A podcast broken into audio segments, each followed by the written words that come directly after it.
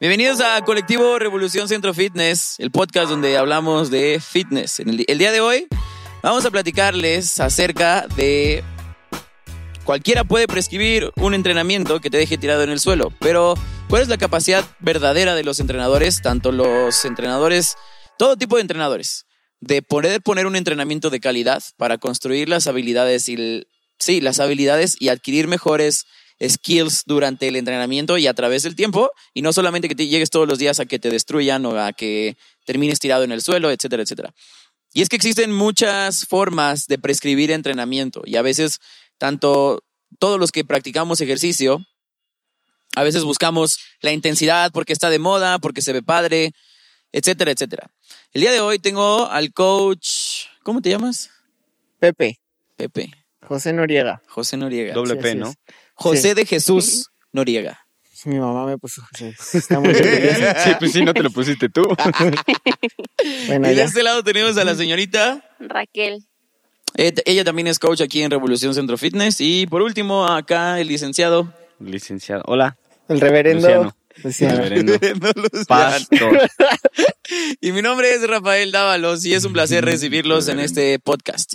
Pues muy bien, para comenzar vamos a empezar a definir qué es lo que queremos decir cuando decimos, sí, qué es lo que queremos decir cuando decimos que un workout te va a dejar, que es fácil prescribir un entrenamiento que te deje tirado en el suelo. Pero vamos a empezar eh, con esta, con esta sensación de qué es que te deje tirado en el suelo. Para ti, ¿qué es que te deje un entrenamiento tirado en el suelo, Raquel? Eh, pues para mí es cuando tú estás haciendo un, eje- un ejercicio, un entrenamiento a muy alta intensidad y puede ser que no tenga una intención específica en algún momento por alguna experiencia que tuve. Esto es porque yo antes de llegar a Revolución estaba en otro CrossFit, pero la intención era salir todos los días así literal en el piso pero eran workouts que el coach sacaba de internet y pues era como aeróbico todo el tiempo porque nos decía todos los días tienen que dar su mayor, ¿no? A 100%. Entonces, ese es como un ejemplo que se me viene súper rápido a la mente cuando me preguntan cada vez que, pues, que es como tirar, caer destruido y pues ahí viene como igual después de mucho tiempo como fatiga mental y etcétera. Pues yo creo que, bueno, como tal, sí es esa sensación y quizá habría que describir un poquito más esas sensaciones. ¿Qué es que te deje tirado un entrenamiento en el suelo? Es parte de la historia del, del entrenamiento y del ejercicio, porque antes de que existieran métodos o técnicas de entrenamiento, ¿cómo- ¿tú cómo crees que se preparaban los primeros atletas olímpicos o de, o de alto rendimiento? ¿Qué crees que, cómo supones que el coach los entrenaba? Honestamente que- no sé. Hasta que, bueno, supongamos. Le- yo, este, yo pienso que les ponían entrenamientos exhaustivos con, con muchísima más carga de lo que iban a hacer en realidad en su competencia para que llegaran listos.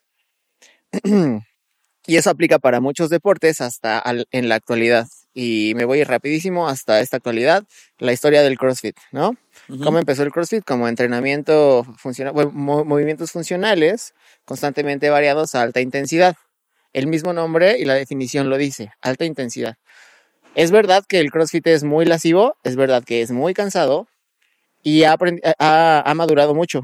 Porque antes los entrenamientos de CrossFit, ya sea para gente de alta intensidad, profesionales, atletas de competición o gente que nada más iba a tomar clases, siempre eran muy intensos y muy fuertes la dosificación era muy, muy intensa en volumen de, de carga de repeticiones. Y en todo se va aprendiendo y en todo se va mejorando, ¿no? Exacto. De ahí es donde viene, ya casi termino, de ahí es donde viene el, de- el, el desarrollo de la fuerza, de la capacidad aeróbica, anaeróbica, de la respiración, muchísimas cosas. Y ya. Y, ah, es que es que hay muchas habilidades dentro de eso y lo que yo estaba revisando aquí es que me metí al Instagram de CrossFit Training y no siempre son workouts que te dejen podrido. Ahora tal. no, antes sí. No sé, no sé, tendría que investigar como un poquito más a fondo, pero yo recuerdo que a veces sí era como, por ejemplo, ahorita estoy viendo Wednesday, dice 1, 2, 3, 4, 5, 20 mil, es cierto, no sé leer, 200 mil 930. Eh, dice back squat 10, 8, 6, 4, 2 reps, shoulder press 10, 8, 6, 4, 4, 2, deadlift 10, 8, 6, 4, 2 reps, post loads. Es lo único que tiene de entrenamiento ese día.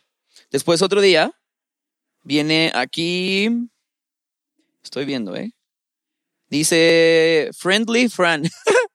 Tres rondas for time, 21 thrusters, 21 chest to bars y a, 800 a 85 libras mujeres y 115 libras hombres.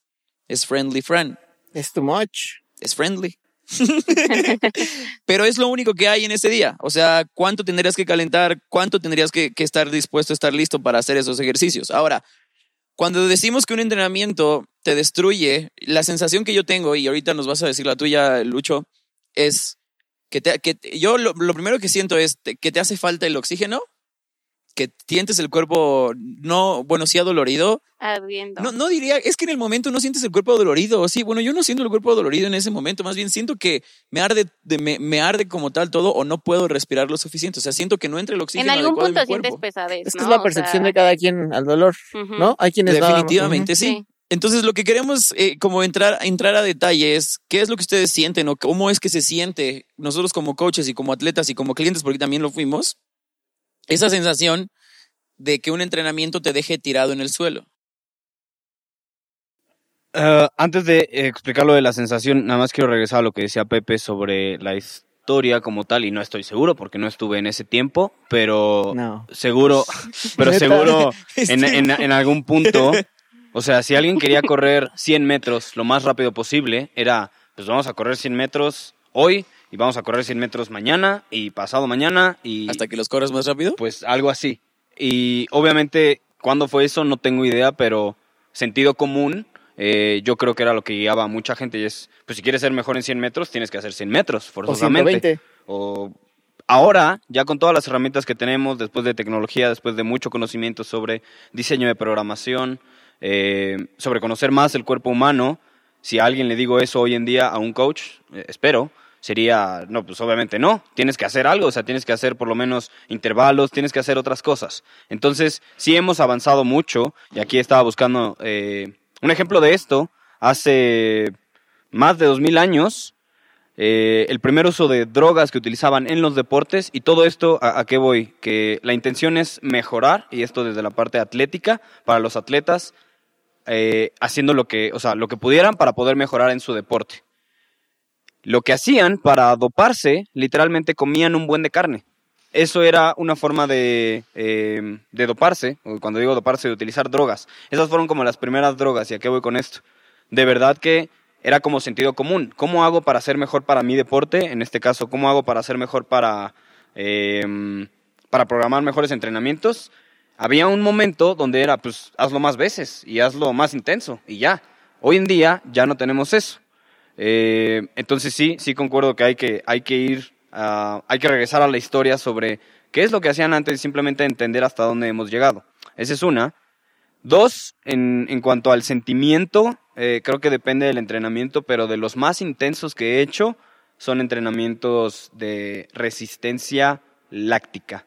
eh, que literal te duelen todas las piernas, el ácido láctico se va acumulando y me duelen las piernas, no puedo respirar. Cuando termino el entrenamiento, literalmente estoy tirado en el suelo porque no me quiero levantar, me empieza a doler la cabeza, incluso ese mismo día a lo mejor no puedo dormir muy bien. Eh, creo que esos son algunos síntomas que he tenido después de entrenamientos muy, muy, muy intensos. No puedo pensar bien. O sea, si me dijeras, después de hacer este entrenamiento de 10 minutos en la bicicleta a máxima intensidad, eh, ten una consulta con un cliente, te diría, no, no, o sea, no, no puedo, porque me toma mucho y no puedo pensar, no puedo estar presente en lo que tengo que hacer. Esos son algunos de los síntomas que, que he sentido en entrenamientos muy intensos. Digo, la- la- el concepto es muy, es muy simple, ¿no? ¿Cuándo fue la última vez que hiciste un entrenamiento que verdaderamente te dejara tirado en el suelo? Y si lo que siempre estás buscando es ese, ese tipo de entrenamientos, pues no es, no, es, no es tan difícil de hacerlos, ¿no? O sea, vamos a ponerlo básico. Siete minutos de burpees. ¿Cuántos burpees puedes hacer en siete minutos, Pepe? 131. ¿Tú? Eh, 120 hice la última vez. La primera vez que yo lo hice, hice Pero sí. 50. Sí. Ah, yo también. ¿Me explico? O sea, Menos. Y, y entonces, ¿cuál es, cuál, es esa, ¿cuál es ese afán de querer llegar a hacer cosas tan complejas? ¿no? Hay, gente, hay gente que en su primer burpee se lastima o en su primer día de entrenamiento se lastima porque no tiene esa, no ha, no ha pasado por esa adaptación del entrenamiento.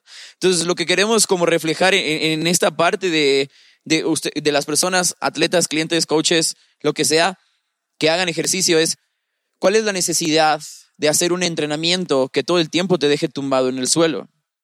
Si es porque es una hora, y eso, eso es algo que, que quiero que ustedes pongan en, contexto, es porque es la hora del día y es, es, es la, mi hora en la que me desestreso. Sí, claro, científicamente el entrenamiento agrega más estrés al cuerpo, no relaja. Las uh -huh. hormonas que se provocan en el entrenamiento probablemente provoquen esa relajación o ese desestrés, entre comillas. ¿Algo vas a decir? ¿No? Ah. Eh, y si en algún punto me equivoco, me ayudan y me auxilian, ¿no? Y, eh, y entonces, es importante que nosotros reconozcamos que el ejercicio sí ayuda, es una herramienta para bajar de peso, para desestresarse, pero va a depender mucho de la carga y de la intensidad del de entrenamiento, más la carga y la intensidad del día, en lo que ese entrenamiento nos construye o nos orilla a estar más cansados o más estresados. Yo creo que ahí entra mucho sobre cuál es la intención de cada persona, ¿no? O sea, eh, si la intención es hacer, no sé, todos los días entrenamientos que te destruyan, pues probablemente no van a poder tener el mismo rendimiento, ¿no? Vamos Como a hacer dice algo. Luciano. A lo mejor y ni siquiera es hablar de la intención de la persona. Lo que hoy en día la industria del fitness vende está el, el, alta intensidad, el quemar grasa lo más rápido, el que te veas marcado lo, en menor tiempo posible, en que tengas un programa de 60 días, de 90 días, en el que todos estamos haciendo esto, y ves a un vato haciendo curl de bíceps y dices, yo no quiero hacer eso. ¿En qué momento eso me va a subir el ritmo cardíaco? Y hay que entender por qué, por qué, o sea, de dónde viene esa intención, que simplemente estoy como, es una eh, hipótesis que yo creo que es, o sea, que es cierta, porque la gente quiere todo rápido. O sea, porque quiere ver resultados más rápidos. Pero también vamos a ponerlo como tal como la industria. ¿Quién, qué, qué nos ha provocado el querer las cosas tan rápido? O sea, eso es algo que, que tenemos que poner en contexto. Uh -huh. Los medios de comunicación y quizá también a veces los coaches, ¿no? Ves uh -huh. un coach que se pone... Mm, la mercadotecnia. Pero, y, y, como tal, vamos a hablar también de experiencia. ¿Cuántos años nos tomó ponernos como nos pusimos? No estoy hablando que tengamos unos físicos increíbles. Yo estoy a, ver, hablando... a ver, quítate la playera, coach. No, me da pena. Ándale. Que no, cállate. Yeah, buddy. Este, entonces, ¿cuánto tiempo llevas haciendo ejercicio, Pepe? ¿Así de corridito? No, bien, ejercicio. Entrenando bien, eh, como unos 12 años. Ok, ¿y cuándo te salieron tus cuadritos? Como después de tres y medio, cuatro. ¿Cuatro años? Sí. Ok. ¿Y tú? ¿Cuánto tiempo llevas entrenando? Pues así bien, como tres y medio. ¿Y hasta qué momento te crecieron las piernas? Ah, ya hace poco. ¿Después de cuánto tiempo? Pues como de tres, pues dos años y medio, tres. ¿Después de cuántos intentos? ¿De qué tipo de entrenamiento hacías antes? Bueno, antes ¿qué hacía de así de pura intensidad, o sea, que terminaba en el piso y yo yo tenía la idea, ¿no? De así voy a llegar más rápido a mi meta, ¿no? Si voy más rápido, así voy a llegar más rápido. Y cuando llegué aquí a Rebo, hasta me acuerdo que yo le dije a mi hermana, esto no es CrossFit, o sea, accesorios, ¿qué es eso? O sea, ¿para qué lo tenemos que hacer, no? Y le decía, no, no. Y dice, no, pues vamos a intentarlo, ¿no? Y ya cuando empezamos a tener mayores conocimientos, como más bases de información y todo, dije, wow, o sea, sí tenía la idea errónea de lo que era CrossFit y porque esto se relaciona más a lo que yo quiero llegar y esto me va a apoyar más a fortalecer todo mi cuerpo. ¿Tú? ¿Cuánto tiempo llevo? Igual desde los 12, como pues nueve años realmente, nueve, nueve años y medio. Y ese es el punto. Lo, lo, lo, que queremos externar es la gente quiere esos resultados rápidos, pero también quizá la industria, la misma industria nos ha orillado a eso. No, no, lo transmite como es, como es en realidad. Y vamos a poner un ejemplo bien rápido, ¿no? Eh, una película de Rocky Balboa. Lo vemos, el tipo, el, su primer película no tiene cuadritos, pero está fu fuerte, ¿no? La segunda película ya está casi súper rayado, todavía no. Hasta la tercera película. En, entre las transiciones de películas, no me acuerdo bien, pero creo que es cada dos años salía una pero en el entrenamiento el vato ya estaba bien fornido y bien marcado al, a los 15 minutos de haber entrenado. Hmm. Pero mentalmente decimos, yo me quiero poner así. ¿Cuánto tiempo nos toma? O sea, y para nosotros también es bien fácil decir, para los que los atletas no son naturales, que los atletas eh, se, utilizan esteroides o asteroides, porque dice Luciano que son asteroides. Yo no dije que son este, asteroides. Entonces, esa es la percepción errónea que tenemos del entrenamiento. Si el entrenamiento queremos que nos construya, ahí es donde vamos a entrar un poquito en la ciencia antes de explicar por qué no necesitamos hacer tanto entrenamiento a tan alta intensidad o que nos deje tan fundidos. ¿Cuáles son los principios básicos para ver mejores resultados? después de un entrenamiento pesado o fuerte? La alimentación y la recuperación. ¿Qué tiene, qué tiene que ver la recuperación más que la alimentación, aunque las dos son importantes? Eh, el bajar los niveles de estrés, no solamente el entrenamiento, porque el entrenamiento es una parte muy chiquita del día, sino de tus actividades, este, tu descanso. Solamente descansando se vuelve a oxigenar los músculos, se recuperan, todo ese tipo de cosas. El ácido láctico se esparce. Entonces la recuperación es, es básica, es hasta más importante que, que el ejercicio y que yo creo que es más importante la recuperación y la alimentación que el ejercicio como tal, porque es una pequeña parte del día del entrenamiento. Es una parte de un todo, ¿no? Y pero, pero ¿por qué sería también fundamental la recuperación? Eh, pues es que dentro de la recuperación yo meto la alimentación, porque después de cada entrenamiento, pues como decimos, ¿no? Hay niveles altos de estrés, que es el cortisol, y necesitamos un post-workout primordial, que es para como bloquear esos niveles de cortisol y que ya no tengan como influencia en nuestra recuperación y que empiecen a tener como más actividad, otros niveles para que nuestros tejidos ya no estén pues bombeando tan rápido. Y a partir de eso, pues ya se empieza eh, a tener como esta parte de la recuperación del oxígeno y todos estos este, pasos, pero también si nosotros después, por ejemplo, de un entrenamiento ya sea de, de mucha fatiga o, este, o anaeróbico, pues igual se necesita que no estemos como en, con hambre, ¿no? Porque si nosotros nos quedamos con hambre y empieza a sonar nuestro estómago y todo, va a ser un paso que puede perjudicar muchísimo nuestra rutina del día o pues nuestra recuperación en sí. Y te va a salir al revés, porque en vez de que el músculo se alimente de tus alimentos y de lo que trae, se va a alimentar de sí mismo y va a ser más difícil que No, crezca y, que y se- además estamos hablando que tiene que haber un, un- un control, no voy a decir exacto, pero sí tiene que, tienes que, es el típico que le decimos, aprende a escuchar a tu cuerpo. Si un día estás cansado, te duelen las rodillas, tiene que ver no solamente con el entrenamiento. ¿Qué hiciste en todo el día? A lo mejor estuviste todo el día parado, a lo mejor est- estuviste todo el día moviendo cosas y la espalda o el, o- o el cuerpo te duelen no solamente por el entrenamiento. Sí. ¿no? A lo mejor mucha gente, nosotros lo conocemos y mucha gente llega aquí súper estresada con el dolor de los trapecios y ni siquiera tiene que ver con el ejercicio que hicieron el día anterior, solamente tiene que ver con el estrés acumulado, porque todo el tiempo están así súper tensos y no aguantan el cuello y están así, ¿no? O están hacia el frente con el celular en la, mano o en la computadora y los dedos. Y todas esas cosas ocurren. Al final del día lo que buscamos es construir a los clientes a través del ejercicio. Ahora, mi pregunta sería, ¿ustedes alguna vez ¿Alguna vez dentro de las clases grupales que hemos dado han notado o han visto que perdemos clientes porque no les gusta el tipo de entrenamiento que hacemos? Sí, Sí. ¿Y Seguro cuál es esa sí. percepción? ¿Por qué los perdemos? porque no conocen el objetivo del entrenamiento y no, y no ponen atención cuando se explica, porque sí se explica el objetivo del entrenamiento y de ese periodo y, de, mm, y del sistema que se está trabajando, pero no lo escuchan.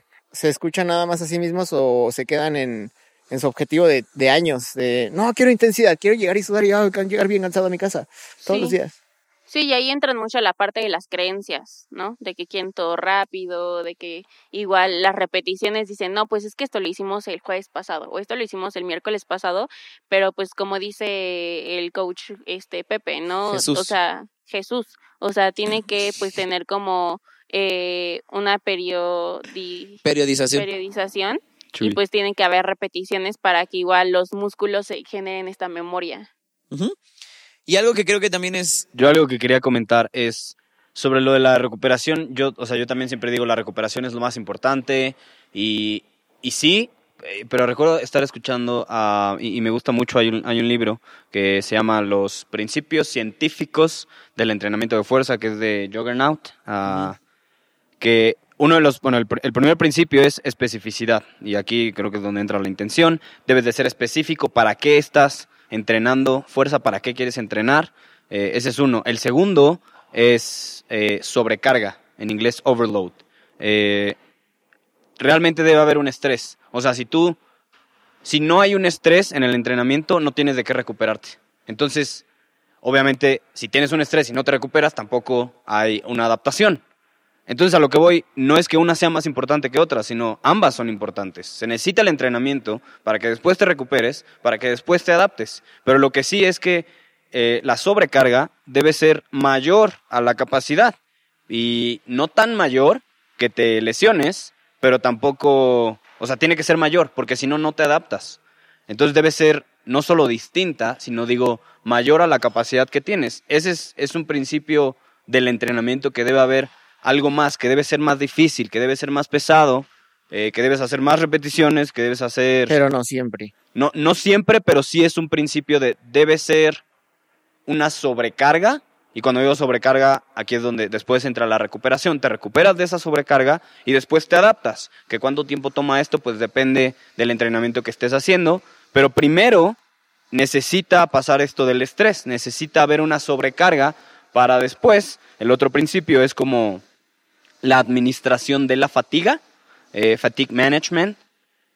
Y después viene un, un principio que es SRA, que por sus siglas en inglés es estímulo, recuperación, adaptación. Y así es. Hay un estímulo que entrenas, te recuperas y después te adaptas. Y sí, si, o algún- sea, si alguno falta, no se puede hacer todo. y tiene todo, tiene, tienes toda la razón, porque entonces ya cuando hablamos de, de ciencia detrás del, del entrenamiento o, o- o metodología del entrenamiento, que no es lo- el punto de que queremos llegar, la base fundamental sería, es- existimos tantos microgimnasios hoy en día, porque si tú vas a Zona Fitness, si tú vas a Sports World, si tú vas a Sportium, en realidad no tienen una metodología, solo hay aparatos, ¿no?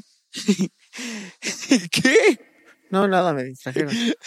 En realidad, en realidad no hay una metodología como tal, porque no sé, no, no, no sé si haya un fundamento o no. Pero creo que sí vale mucho la pena y creo que ya lo platicamos en algún podcast. Cuando escoges un gimnasio deberías al menos sentarte a escuchar qué tipo de entrenadores hay ahí. No, y no, no estoy diciendo que todos tengan que tener una carrera profesional o que sean licenciados en ciencias del deporte, todos, porque a veces es imposible. Hijo, pero es que eso no pasa. Si te inscribes a un club, a un, a un gimnasio, gimnasio, Pero vamos a hablar, pero vamos a 1% hablar de de lo que sí son los gimnasios de CrossFit o los estudios. ¿En qué, ¿En qué basan su metodología de entrenamiento? A lo mejor esto ni le interesa a la gente, pero es importante que lo sepa. Es como cuando compras un carro. Compras un carro, lo quieres estándar, lo quieres automático, cuántos cilindros lo quieres. Eh, es un Audi, es un Mercedes, es Volkswagen, es este, ¿cómo se llama? Bueno, no sé, Seat, lo que sea. Entonces, ¿a, qué, ¿a qué te estás enfocando cuando quieres comprar un carro y al mismo tiempo, ¿a qué, a qué quieres enfocarte cuando te metes a un gimnasio? ¿Qué metodología están utilizando que a ti te interesa saber? Ah, eso sí. ¿No? Porque, por ejemplo, si nos vamos a, a- a- a un gimnasio en el que hacemos un chorro de repeticiones, eh, marcamos eh, el entrenamiento adecuadamente y son intervalos de alta intensidad todo el tiempo, a lo mejor me va a dar resultados rápido, en un mes. Pero qué tal que eso no es lo que estoy buscando, o qué tal que a, la- a los dos, tres meses, seis meses me duelen las rodillas, Sí, me duele la espalda baja. ¿no? Exacto. Puede ser.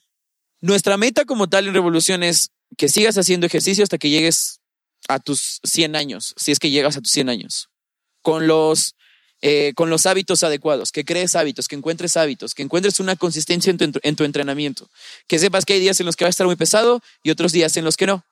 El concepto básico que acaba de hablar Luciano, sí es cierto, es de carga y sobrecarga, adaptación, estrés. ¿Cómo dijiste las tres, las tres siglas? SRA, estímulo, recuperación y adaptación. El estímulo es qué sientes cuando estás haciendo el ejercicio. Recuperación es cuánto tiempo necesitas recuperarte después de haber hecho una sesión de entrenamiento. Adaptación es para la siguiente sesión, qué es lo que, qué tanto vas a sentir la misma pesadez del mismo ejercicio que hiciste una sesión anterior o la sesión pasada. Así de sencillo. Y entonces ahí es donde tu cabeza empieza a entender o tu cuerpo empieza a entender fisiológicamente que, y el coach también, qué Si tu tanto cabeza no lo seguir. el cuerpo jamás lo va, lo, lo- lo va a demostrar. ¿Cómo otra vez? Eso, eso es muy importante, que si tu cabeza no entiende el porqué de tu entrenamiento, el cuerpo jamás te lo va a demostrar. Hay gente que lleva añísimos haciendo calistenia y solamente están muy fuertes y pueden hacer 72 muscle ups seguidos, pero se les ve como si nunca hubieran hecho ejercicio en toda su vida. Eso, eso es cierto. Ahora, el complemento del ejercicio como tal no solamente se basa en hacer fuerza.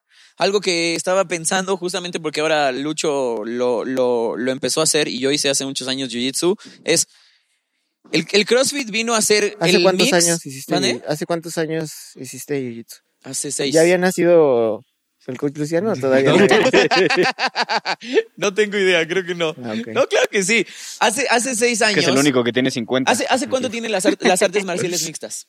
¿Cu- ¿Cuánto tiene? Pues es un deporte realmente nuevo. Joven, es joven, vamos a decirle bastante joven. joven. No sé, yo Igual que el CrossFit. ¿Ya habías nacido? A lo mejor, no, no, no me he nacido, según yo. Creo que tiene como 30 años. Las artes 25. marciales mixtas yo creo que han de haber sido del 98, 96. Ujú. Entonces, eh, eh, y la- la- el arte marcial mixta era la combinación de karate, de box, de kickboxing, De jiu-jitsu, de todas las artes marciales. El CrossFit fue- vino a hacer lo mismo. Es la combinación de weightlifting, de gimnasia, de correr, de nadar, de triatlones, de cargar pesos pesados. Y entonces esta combinación misma la ves como el perrito feo de la familia. ¿Por qué hacen keeping pull-ups? ¿Por qué, ¿Por qué se mueven así? ¿Por qué no lo hacen estricto? ¿Por, por qué no periodizan así? No, o sea, es, es, es, es, es ir más allá de cualquiera puede prescribir un entrenamiento. O sea, si, si alguna, si tienes un conocimiento vago de lo que es entrenar, pues hasta en el gimnasio, ¿por qué no haces 150 curls de bíceps for time más eh, 150 presses de pierna for time más 150 leg extension for time y vamos a llamarle bodybuilding friend? No sé, por así decirlo. Y quizá es un buen workout. No sé, a lo mejor al día siguiente no vas a poder mover tus bíceps o no te vas a poder flexionar las piernas. Yo qué sé, habría que intentarlo. Pero justamente es lo que dice Pepe. Hay que encontrar el, el porqué de la razón de que queremos hacer tanta intensidad. ¿Por qué queremos estar todos los días tirados ahí en el suelo? A veces, y vamos a salirnos, y quiero que ustedes agarren ahorita su cabeza, vamos a salirnos. vamos a salirnos del tema un poquito de cómo se siente nuestro cuerpo cuando terminamos eh, heridos. Se están viendo. Para los que nos escuchan, nos agarramos la cabeza todos cuando Rafa dijo eso. cuando, te- cuando terminas herido en el suelo. ¿Qué tal que ese día es la boda de uno de tus mejores amigos? ¿O qué tal que ese día es el día que vas a ir a hacer despensa? ¿O qué tal que ese día es, es un día que quieres jugar con tu sobrino? ¿De verdad necesitas, de verdad necesitas que tu cuerpo esté tan adolorido todos los días? No, pues no. Y, y me gustaría preguntarles a ustedes de forma personal, ¿cuál es la importancia de que no todos los días, para sus actividades diarias, de que no todos los días terminen tirados en el suelo? Pues porque, ah, bueno, porque también todas las actividades que haces afuera cuentan. Porque, Cuéntame tú las tuyas.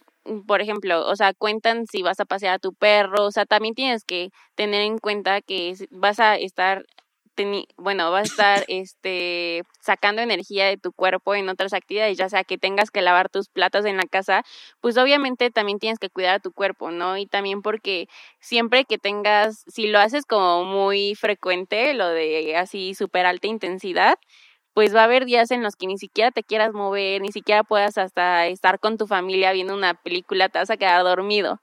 Entonces, pues en vez de apoyarte, como queremos, o sea, de algo sostenible, hábitos y todo, pues al contrario, vas a estar teniendo lesiones, fatiga mental, confusiones, etcétera. Y no estamos hablando de gente que quiera competir, porque una cosa es querer competir y otra cosa es querer hacerlo de forma Aún recreativa. En- en- en mi experiencia, una de las cosas que yo disfruto mucho es cocinar y, y sacar a mis perros a pasear, convivir mucho con mi familia. A mí, entonces, para mí es muy importante los fines de semana tener la energía suficiente para poder querer cocinar. Si yo no estoy óptimo para hacer esas cosas el fin de semana, siento que mi fin de semana no es muy productivo si mis entrenamientos todo el tiempo fueran fatigantes o todo el tiempo fueran para destruirme, entonces no habría una oportunidad en la que yo quisiera también. El descanso también es importante por una cosa, para que yo querer extrañar esa sensación de fatiga. Pero la recuperación me, encanta porque una compañía de ejercicio dice, el entrenamiento está diseñado para crear una oportunidad de descanso para volver a hacerlo y poder mejorarlo, ¿no? Entonces, eso es cierto, el descanso es para eso. A veces estamos eh, estudiando cuando todos estudiamos. Cuando estudiamos, necesitamos un tiempo de descanso, un tiempo para que, no sé cómo se le llama mentalmente, pero creo que es un tiempo para que, tu, siempre ca- descansaba más de lo que estudiaba. para que tu cerebro haga, haga esa Ahí no había un suficiente síntesis, estímulo. haga esa síntesis de toda la información. Y no les miento, cuando descansas y duermes, tu subconsciente o, tu, con- o, o tus ondas cerebrales se preparan, bueno, tu cerebro hace ese registro en la memoria de tu cerebro para que tú te quedes con esas cosas que sabe, que sabe tu cuerpo que son importantes. Entonces, así es como vas creando esa, esa memoria dentro de tu cuerpo, en el descanso, literal cuando duermes, no antes, no después. Pero también ahora vamos a pasar a la otra parte. No, ¿cuál otra parte? Nada más Ah, contestaste. ah, perdón, tú, perdón, perdón, ya sé, ya sé. Vas, Perdóname, vas- Pepe. Repíteme la pregunta. que por para qué, si afuera, fuera, que por qué no todos los días puedes hacer alta intensidad para tus actividades diarias. Mm, Porque te- debe- debes de tener prioridades y debe de ir el entrenamiento encaminado con tu estilo de vida. Una parte muy importante para mí es este, entrenar. Es, de- es mi cosa favorita en todo el mundo. Y mi- también una prioridad para mí es tener tiempo de calidad con mi perro, poderlo sacar y no estar todo de que, ay, lo voy a hacer rápido. No, quiero estar con él y darle calidad, ¿no? Entonces, para mí es muy importante no estar cansado cuando regreso en la tarde a trabajar, a ver a mis clientes o a dar clases, porque ¿qué va a pasar si estoy entrenando muy fuerte en la mañana? Sí, me voy a ver muy fuerte y voy a tener los resultados que, que quiero físicamente, pero ¿cómo voy a estar estresado, de malas, ¿no? Demasiado cansado y sin poder dormir. Entonces, así no debe de funcionar el entrenamiento. Debe de ir encaminado y, me- y mejorar tus niveles de estrés. Obviamente sí va a haber días en los que mi entrenamiento va a ser fuerte y, y va a ser doloroso, pero yo voy a estar listo para, para, para, para ese día. O sea, sabiendo qué día me toca y que ese día me va a doler y voy a estar descansado y voy a estar bien comido y sé lo que voy a hacer cuando termine mi entrenamiento. Y mi ciclo de vida va a seguir normal. Mis niveles de estrés al siguiente día y al siguiente día van a estar igual de bien porque mi entrenamiento me ayuda con eso. No, a mí no me interesa en realidad estar cansado todos los días ni adolorido. Me Ujú. importa estar bien para mis actividades. Y eso es algo que es muy importante y a veces difícil de entender. Las personas que hacemos ejercicio, que somos activa, activamente, bueno, más bien, que somos físicamente activas, ¿para qué queremos el ejercicio? Queremos el ejercicio para vernos bien, para sentirnos bien, entonces no necesitas tanta intensidad. Queremos el ejercicio para, para lograr eh, mejorar nuestro rendimiento fuera de, fuera de nuestra de nuestras actividades normales, me refiero normales o cotidianas, pues a lo mejor entonces estamos hablando de que queremos mejorar en un deporte, queremos mejorar en, en el trabajo, ¿para qué lo queremos? Y luego cuando pasamos esa misma línea, porque todavía me falta mucho, es entender que el ejercicio nos tiene que ayudar a construir afuera y no solamente adentro de la rutina o del tipo de ejercicio que estemos haciendo. Existen estos estudios de cycling, existen los estudios de yoga, existen los estudios de karate, existen los estudios, todas estas cosas. A lo mejor en esos estudios en específico no te ponen a hacer, como nosotros le llamamos en el CrossFit, accesorios, porque yo no le llamo accesorios, yo le llamo ejercicio complementario, que podría ser como un accesorio. Necesarios. Ne- ejercicios necesarios, también tiene razón y tiene sentido en eso. ¿Por qué son necesarios? Porque si quieres tener más fuerza o resistencia en las piernas, también necesitas contracciones altas, lentas, eh, con peso, sin peso, a distintos ángulos, en, di- en distintas direcciones. Y eso es muy importante. Ahora, ¿qué, qué, para ti, qué es el ejercicio fuera del, eh, fuera del entrenamiento? Eh, bueno, yo creo que fuimos creados también para movernos y literalmente cuando no nos movemos de una u otra manera, y esto es personal, me, me empiezo a sentir mal, o sea, literal, me empieza a doler un poco más la espalda, en especial la espalda baja. Si todo el día estoy sentado, eh, me empieza a doler más la espalda baja. Esa es una, pero también creo que es cuando tu salud se empieza a afectar. De verdad, después de tanto tiempo de no moverte, eh, es cuando puede haber problemas de salud. Y yo de verdad creo que hay mucha gente que podría evitar muchas enfermedades si simplemente tuvieran este hábito de moverse todos los días de una u otra forma. Que si es dentro del gimnasio, que si es hacer un workout que a lo mejor no me deje eh, frito, o que si es salir a andar en bicicleta o simplemente salir a caminar, o, o no solo salir a caminar, sino literal poner un mat en tu casa, moverte de una manera que encuentres, eh, me, gusta, eh, me, me gusta mucho esta palabra, encontrar soluciones eh, a través del movimiento de una u otra forma, que en, en Jiu-Jitsu eh, algo que me gusta es que te puedes mover libremente y que sí hay algo como tal, que hay, hay técnicas que están como estipuladas, que funcionan mejor y que todavía yo no llego a eso, pero hay, hay un punto donde también te puedes mover libremente de una u otra manera para encontrar mejores posiciones, eh, al final del día para someter a, con la persona que estás luchando. Pero para mí, eh, hoy también moverme fuera del gimnasio es, en un futuro, poder estar suficientemente saludable para seguir sirviendo a otros, para poder servir a otros. Es una bendición de verdad el que pueda, o sea, meter todo el súper en, en, en una vez. Eh, hay gente, Yo también lo hago así, yo soy fan de eso. hay gente Así, que, así, aunque tenga que llevar las bolsas con la boca. Y el dedo morado. Sí, así. El dedo chiquito ya morado. A mi mamá no le gusta que venga a hacer crossfit, pero cuando es el súper, ah, Ra- este, Jimena, ¿Tú qué haces Jimena, CrossFit? tú, Cárgalo. tú, cárgalo. Y yo, ahí y voy. eso, eso de verdad es una bendición. O sea, hay mucha gente que ni siquiera se puede bañar solos. eh, no se pueden bañar solos hoy en día. Y mucho menos meter el súper o salir a caminar. Y yo de verdad quiero poder hacer eso si Dios me permite, hasta que pueda. Y que literal, digo, a mí me gustaría, bueno, me- mejor ni digo, no, no sé cómo me voy a morir, pero a lo que voy es, sí me gustaría poder seguir sirviendo a otros y no ser una carga para otras personas, sino que yo pueda ser el que sirva a otras personas. Definitivamente Sí, eso hay- es. Eso es, eso es muy importante. O sea, ahí, por ejemplo, eh, o sea, mi abuelo antes era que iba al súper caminando, regresaba con las bolsas, se mantenía activo, era doctor y todo.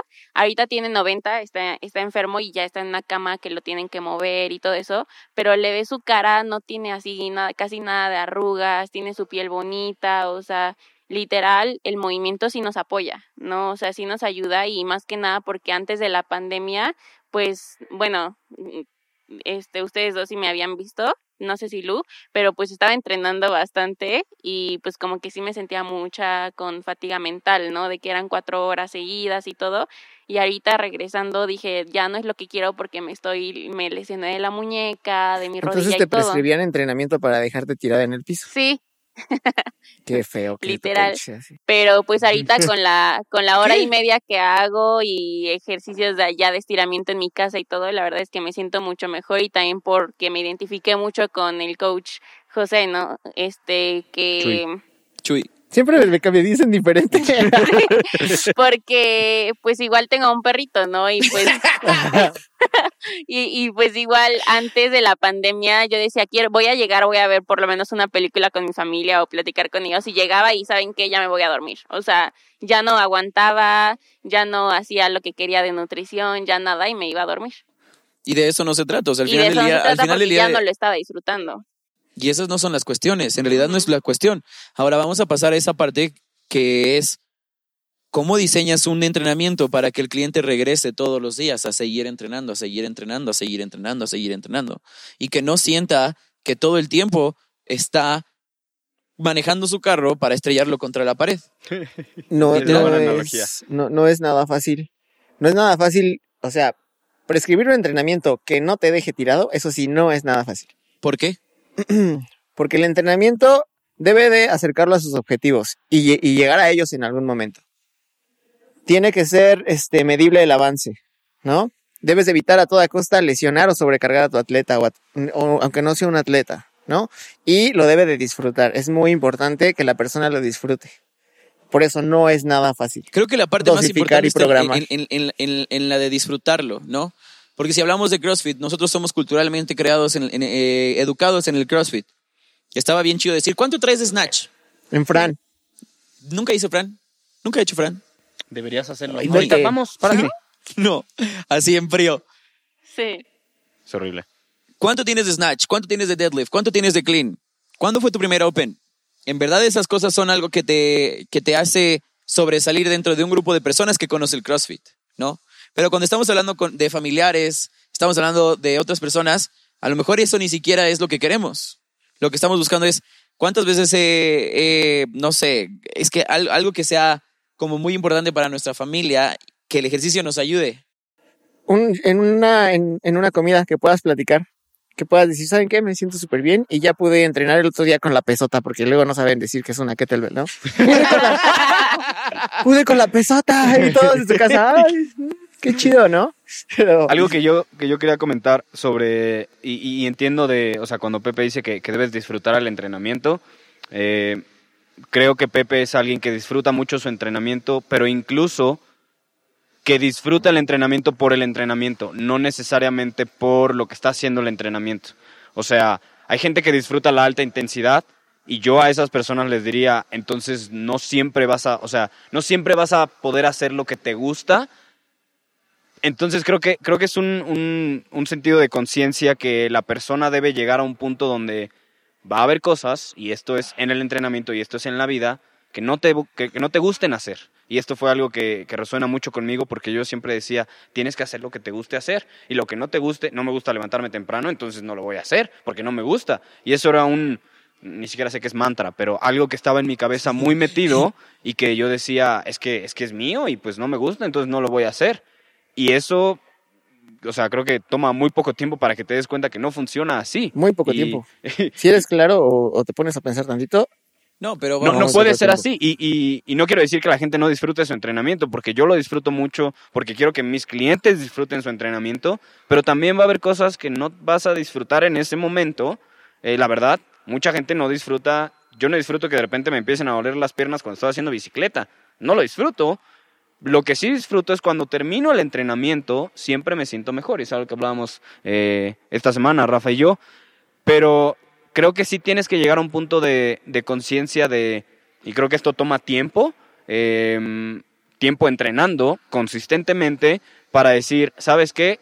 Sí disfruto mucho mi entrenamiento, pero también me queda claro que no siempre voy a hacer lo que me guste. Lo que disfruto es entrenar de una u otra manera. Y sí, si a alguien no le gusta hacer alta intensidad y no tiene necesidad para sus prioridades, no tiene que hacerlo. No, y a veces cuando llega un cliente nuevo o un cliente que nunca ha experimentado como cierto nivel de intensidad, porque a veces, eh, a veces siento que los clientes van brincando de gimnasio en gimnasio de CrossFit en CrossFit porque dicen, ay, es que aquí sí me tumbaron al suelo y todos los días es igual. Digo, a ver, espérate, pero ¿por qué necesitas eso? ¿Por qué crees que necesitas eso? O sea, ya te, ya te enseñaron a cómo hacer bien un peso muerto, ya te enseñaron por qué es importante hacer push-ups, ya te enseñaron por qué es importante hacer pull-ups estrictos. Y También entonces muchas de esas personas están buscando saciar necesidades que no las van a encontrar en el ejercicio. Y que, y que a veces Vacíos también- que no los van a encontrar en el qué no lo entrenamiento. conocen. Esa es la razón. Yo hacía CrossFit porque yo decía, yo quiero, ver, yo quiero verme así. Y cuando me di cuenta de que sí podía hacer pull-ups, toes to bar, eh, handstand push-ups y wall ball shots, dije, los pesos van a llegar solos. ¿Cuál? Necesito descansar más y practicarlos más y comer más porque mi cuerpecito no me da para más. Y entonces cuando reconoces esas cosas es construir un entrenamiento es más complicado y eso es a lo que vamos ahora. Esa ¿qué- ¿Cuál es esa estructura? ¿Cómo se ve esa estructura cuando estamos hablando de que queremos construir a los clientes para que logren bien sus objetivos? Incluso en las clases grupales es, es hacerlos conscientes de que es una mezcla de todo. Es de tres veces a la semana. Y yo lo pondría así. Si eres muy bueno haciendo alta intensidad, quizá necesitas hacerlo tres veces a la semana. Si eres nuevo haciendo alta intensidad, quizá deberías de hacerlo una vez cada 15 días hasta que mejores. Y de ahí incrementarlo a dos veces cada 15 días. Y de ahí dos veces por semana o una vez por semana todas las semanas durante dentro de un mes. Bueno, ¿no? eso depende mucho del, del, del, no el estilo, sino de la forma de trabajar del coach. Pero vamos a hablarlo y, y- entonces y de del tipo forma de población. Puede ser un atleta individual o puede ser un grupo. Entonces, Pero vamos a hablar mucho. entonces de la forma en la que lo hacemos aquí en Revolución, porque esa es la forma que conocemos. A través, de, a través del tiempo que llevamos, Raquel lo sabe, tres años de, ese, de este box, poquito más, hemos experimentado distintos tipos de programación. Sí. Esos progr- ese programa de entrenamiento a veces era 10 minutos de weightlifting, un EMOM, un workout. Eh, una parte de fuerza, un skill, un workout. Y hemos ido integrando cosas distintas a través del tiempo. Porque creemos firmemente que no existe una sola metodología para hacer ejercicio funcional, CrossFit o cualquier tipo de cosa. En, en nuestras clases a veces van a encontrar functional bodybuilding o bodybuilding o capacidad aeróbica. Y, y- con eso lo que quiero retomar es, hay que compartir un poquito más de esa ideología que nosotros tenemos acerca del entrenamiento, de por dónde se fundan las bases de ese entrenamiento, a dónde queremos direccionar a nuestros clientes respecto al CrossFit, ¿no? Entonces, un ejemplo sería, a través del tiempo, ¿qué sería importante que los de todas las personas que hacen CrossFit o ejercicio funcional para poder tener un buen snatch, un buen clean and jerk, empezáramos a hacer o para poder tener un buen buenos burpees, ¿no? Porque siempre queremos burpees, pull-ups, toes to bar o un clean o un clean muy pesado o un deadlift muy pesado o un snatch muy pesado. A mí algo que me gustaría y, y de verdad cuando programo, digo, primero el individuo es el que define la razón por la cual, o sea, la intención. No yo, sino es el mismo individuo a través de sus metas, prioridades, todo eso. Hablando de una clase grupal, de una u otra manera con tanta gente, tienes que, y no quiero decir adivinar, pero llega un punto donde no puedes pensar en las metas de todos. Una porque tomaría muchísimo tiempo preguntarle a cada una de las personas que vienen por qué llega gente nueva, por todo eso. Al mismo tiempo no puedes complacer a todos. Esa es una. ¿Por qué? Porque tienes un grupo de personas.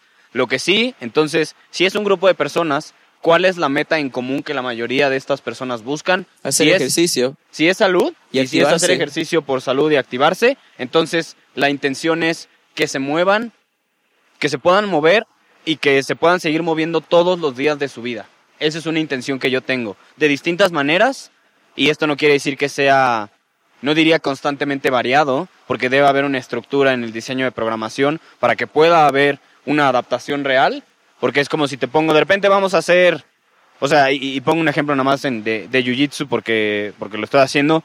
Vamos a hacer un día eh, esta, eh, o sea, est- esta técnica y al día siguiente vamos a ver otra y después vamos a ver otra, una cosa que aún no has aprendido, ¿por qué te pongo a hacer otra cosa que no puedes hacer y te estoy constantemente cambiando? Y lo que me gusta del jiu-jitsu y en general de muchas artes marciales es que llegas, tienes un mismo calentamiento, tienes que practicar las mismas cosas y la clase es casi igual todo el tiempo, todo el tiempo. ¿Por qué? Porque tienes que ir desarrollando habilidades que vas a ocupar durante todo el, o sea, todo el deporte o todo el, bueno, no sé si le llamaría arte marcial. Pero bueno, a lo que voy es la intención de, por lo menos mía, eh, personal, de programar para un grupo de personas que viene a hacer ejercicio para activarse, para moverse, para estar más saludable, sería movimiento y de dos, de dos formas, de dos sistemas de energía. Aláctico, o sea que no hay presencia de, ácido láctico, o sea, un típico entrenamiento de gimnasio, eh, y un entrenamiento aeróbico, que aeróbico significa con oxígeno y básicamente esa es la fuente de energía que utilizan para seguirse moviendo.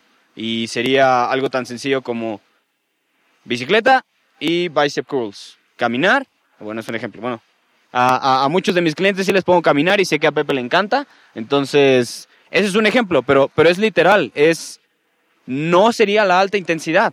Si alguien quiere intentarlo por, por ver cómo se siente, está bien, pero entonces regreso, ¿qué quieres? ¿Sufrir? ¿O de verdad quieres mejorar tu salud? ¿Y quieres moverte todos los días?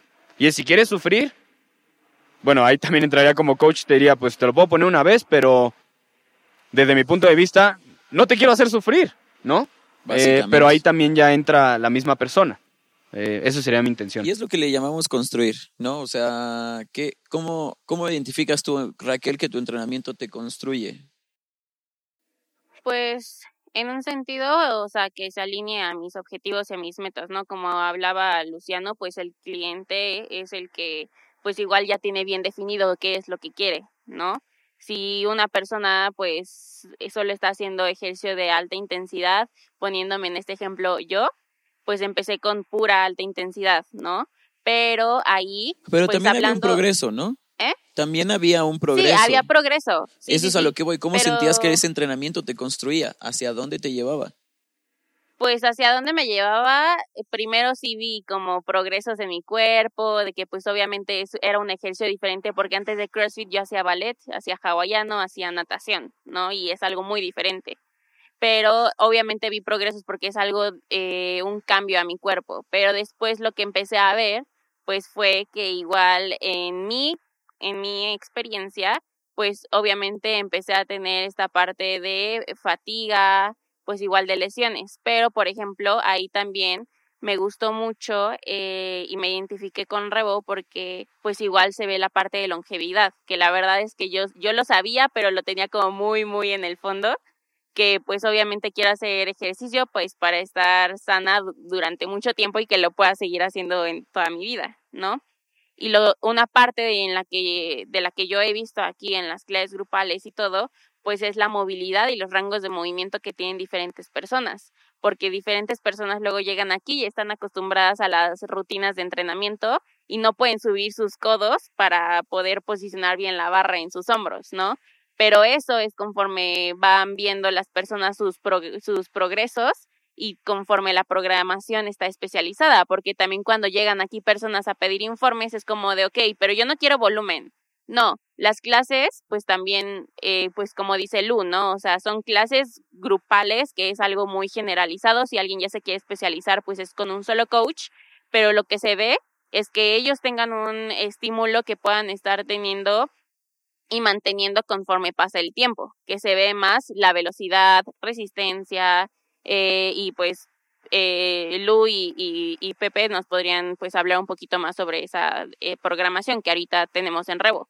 Pero eh, las, las, los progresos que yo vi fueron esos, ¿no? Mi cambio también de, de mentalidad que tuve conforme pasaron lo- los años y la mentalidad que ahorita yo tengo de, ¿sabes qué? Yo con una hora y media estoy bien, pero que sean efectivas, ¿sabes? Y me mentalizo, estoy enfocada, me enfoco en los músculos que están este, trabajando en cada ejercicio, qué puedo hacer mejor en cada repetición. Y eso es importante también, porque a veces hemos tenido clientes que se hartan de hacer CrossFit. ¿Y por qué se hartan? Porque a lo mejor todo el tiempo es lo mismo. Y, lo- y cuando nos basamos en construir a las personas creo que el fundamento está en, eh, ahora que hemos estado poniendo cosas de capacidad aeróbica. Coach, ¿cómo hago más de 40 calorías en cuatro minutos? ¿No? Repitiendo intervalos de cuatro minutos. Pero ¿por qué tengo que descansar tanto? Porque tienes que tener la capacidad de que tu cuerpo se aprenda a recuperar. Y a veces ni siquiera cambiamos el dominio de tiempo, o sea, no, no cambiamos el tiempo de trabajo, aumentamos el tiempo de descanso o disminuimos el tiempo de descanso y eso hace el entrenamiento mucho más complicado. La forma adecuada de construir una, un cuerpo, o bueno, más bien, un entrenamiento es ensayo y error. No es todo el tiempo lo que dice Raquel, cambiando la variabilidad. A veces sí haces variable un entrenamiento, pero ¿por qué es más difícil hacer un entrenamiento duradero o que haga que el cliente regrese para ver una diferencia? Porque se necesita mucho tiempo. Si hoy nosotros ponemos 21, 15, 9 de Toast to Bar y Thrusters y la siguiente semana 21, 15, 9 de Toast to Bar y Thrusters, hiciste una repetición más o lo hiciste un segundo más rápido, hay muchos factores dentro de eso. No es lo mismo que decir, Vamos a poner un ciclo de cinco semanas en los de dos veces por semana. Vamos a hacer bicicleta cinco minutos y los cinco minutos tienes que hacer la misma cantidad de calorías todas las veces. Eso es distinto, porque tienes que repetir la misma intensidad, la misma fuerza y también es un reto mental. Construir a las personas crea paciencia. O sea, decirle a una persona, vas a hacer esto durante cinco minutos, solo esto, y repetirlo tres veces es, qué aburrido. ¿Por qué? Porque lo necesitas. Cuando estás barriendo, cuando estás comprando la despensa, seguramente la gente, yo lo hago así. Yo sé que tengo una hora para hacerlo. ¿De qué depende que tenga yo una hora más o menos de mi nivel de energía? Si ese día tengo mucha pereza, estoy cansado, no voy a hacerlo con tanta iniciativa o con tanta avidez como lo pretendería hacer, ¿no? Y al final, Elías, es mi pregunta. ¿Cómo construimos a las personas? ¿Con base a qué? Y estoy hablando del entrenamiento grupal porque sé que en el entrenamiento grupal también podemos encontrar ese resultado. Pero cuando definimos esa línea donde le decimos a las personas, ¿por qué quieres inscribirte a revoluciones? Porque quiero hacer ejercicio, porque quiero probar algo distinto, porque quiero ver estos resultados. Entonces, sí se puede. Pero cuando dices, pero no quiero volumen, eso es algo que me gustó de Raquel que me dijo ahorita, pero no quiero volumen. Entonces, este entrenamiento quizá no sea para ti. Quizá lo que necesitas es esto. Eso ya es más específico. Pero ahí viene la ciencia detrás. ¿Cuál es esa ciencia, Pepe? Cuando decimos que no que cuesta más trabajo construir un entrenamiento a base de repetición y repetición y de constancia que de variabilidad. Porque cuando voy a poner un ejemplo, cuando estoy trabajando en un atleta que me en un atleta, por ejemplo, de alto rendimiento, ¿no? Tengo que ver sus antecedentes, o sea, esa misma semana. Tengo que regresar hasta el primer día y de esa primera semana, bueno, y de esa semana regresar a la primera. ¿Cuál ha sido el avance? ¿En qué ha mejorado? ¿En qué no ha mejorado? Entonces, influyen muchas cosas dentro de su entrenamiento, que es la fuerza, el desarrollo de capacidad aeróbica, está bajando sus tiempos porque no está durmiendo bien, no está respirando bien, o simplemente está distraído. Influyen muchas cosas. Por eso cuesta mucho trabajo, por eso cuesta más dinero y por eso vale la pena tener un programa específico para ti.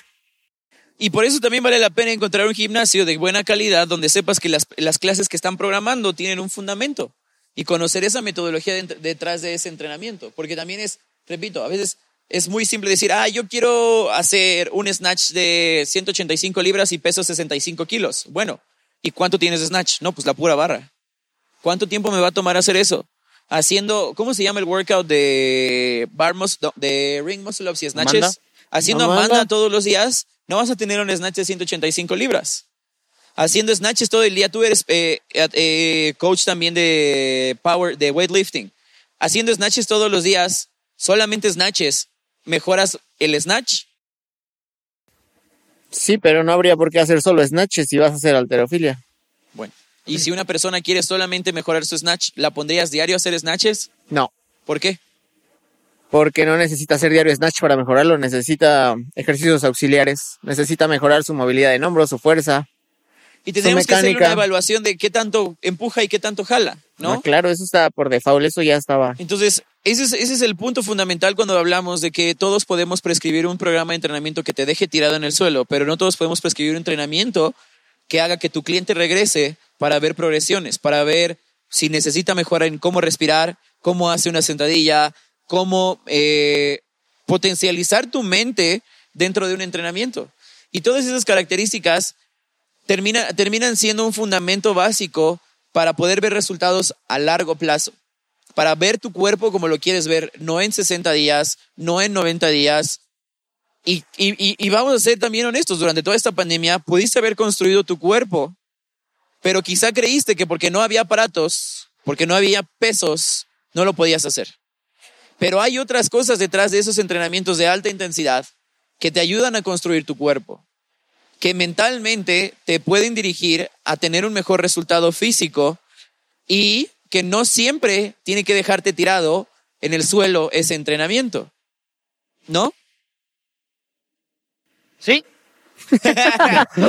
no sé, algo más, algo más que, que quieran agregar que verdaderamente impulse a la gente a hacer este cambio de entender que la intensidad, que cualquiera puede prescribir un entrenamiento de alta intensidad o que te deje tirado en el suelo, pero no cualquiera puede hacer esos cambios que necesitamos. Pues, bueno, vas, Pepe.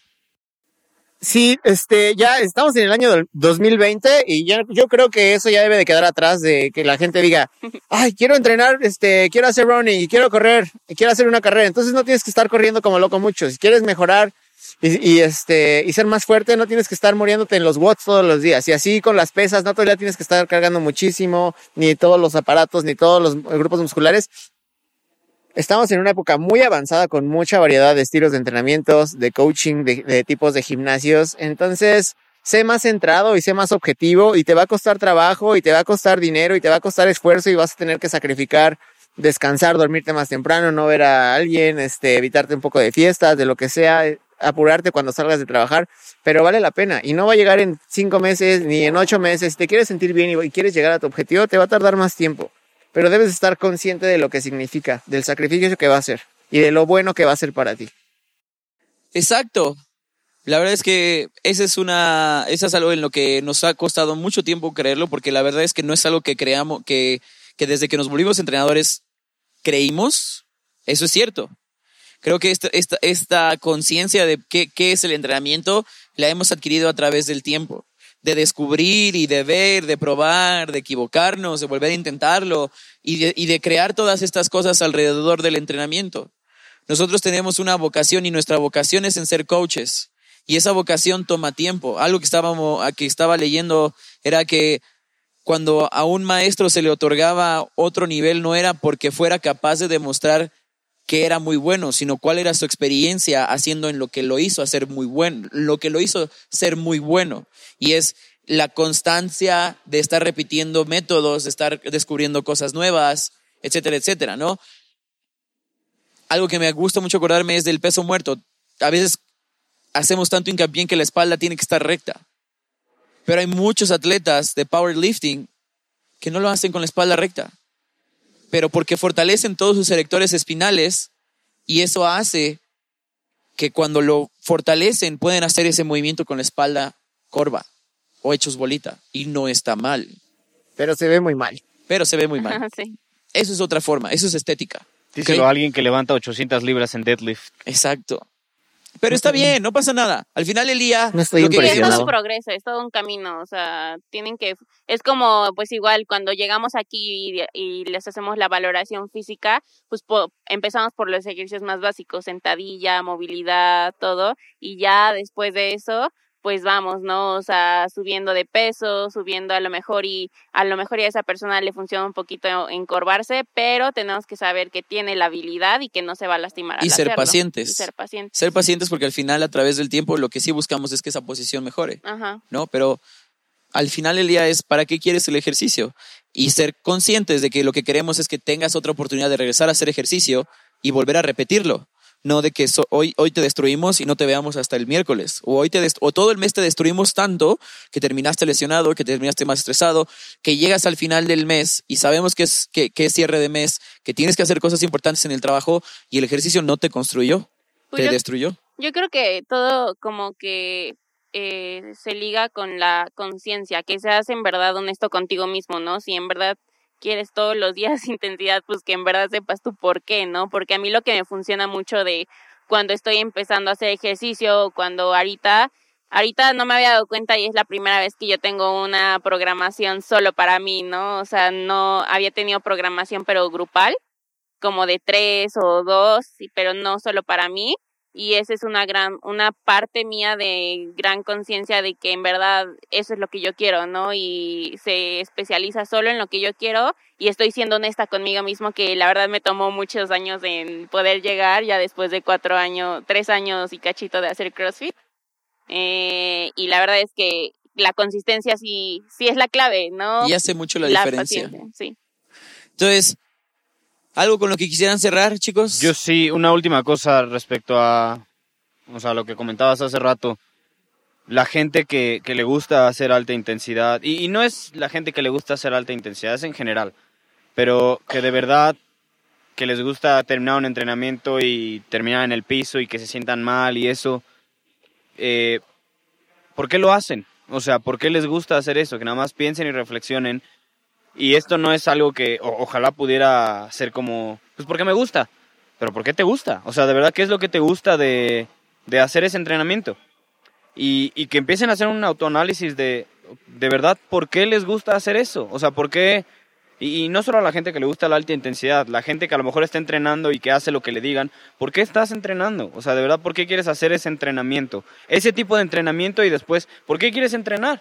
Porque a lo mejor mucha gente puede decir, pues la verdad no sé, porque fue lo que aprendí en, en, o sea, como dice Raquel, es lo que, esto no es CrossFit, ¿no? Porque aprendió en otro lugar que eso era CrossFit y llegó un punto donde llegó un punto de conciencia de, pues sabes qué, esto no, no me hace sentir bien, me estoy lesionando, esto no es lo que de verdad quiero, eh, que hay algo que pasa en nosotros, que es estos momentos de eureka o de ajá, eh, que simplemente puede haber un cambio radical en tu vida o simplemente pasó algo, creo que tiene que pasar algo para que te des cuenta de eso de una u otra forma. Eh, simplemente que se pregunten por qué lo están haciendo, o sea, por qué estoy haciendo esta alta intensidad y cuando digo qué beneficios me trae a, a, lo que quiero hacer. Si no, se, si no está alineado a mis prioridades, a mis metas, a mis objetivos, este entrenamiento que estoy haciendo, pues deja de hacerlo. O sea, por, y, es tan sencillo, o sea, y no se los digo, o sea, trato de ser empático porque yo también eh, estaba en este punto hacía. donde, sí, yo también lo hacía y porque me gustaba sentirme eh, destruido, porque era un escape para mí el entrenamiento que venía de una inseguridad. Eh, y decía, pues es que no soy bueno en nada, en esto es en lo único que soy bueno, que eso era una, es, es una mentira. No digo que sea bueno en, en- en otras cosas, pero a lo que voy es, mi identidad no estaba en eso, sino en, bueno, en, realmente en, en- en Cristo. Eh, pero es a lo que voy, pregúntense por qué, o sea, ¿por qué estoy haciendo esto? De verdad, y síganselo preguntando. Y si quieren encontrar un buen entrenamiento, los invitamos a probar las clases de Revolución Centro Fitness. Con Pepe. Con Pepe, con, Con Raquel. Israel, con Raquel, con eh, Luciano, con Abdi, con Isaac y con su servidor Rafael Dávalos. Pero más con. Pepe. Los esperamos en el próximo episodio y esperemos que les haya gustado mucho este programa. Si tienen alguna duda, mensaje que quieran mandarnos, por favor, conéctenos a través de Revolución-CF en Instagram y las redes personales de nuestros coaches que van a estar en el, ¿cómo se le llama? Como en, en las referencias de este capítulo de podcast y en YouTube también, ¿sale? Nos vemos y hasta la próxima, chicos. Gracias. Bye. Tomen agua. Bye. Coman frutas y verduras.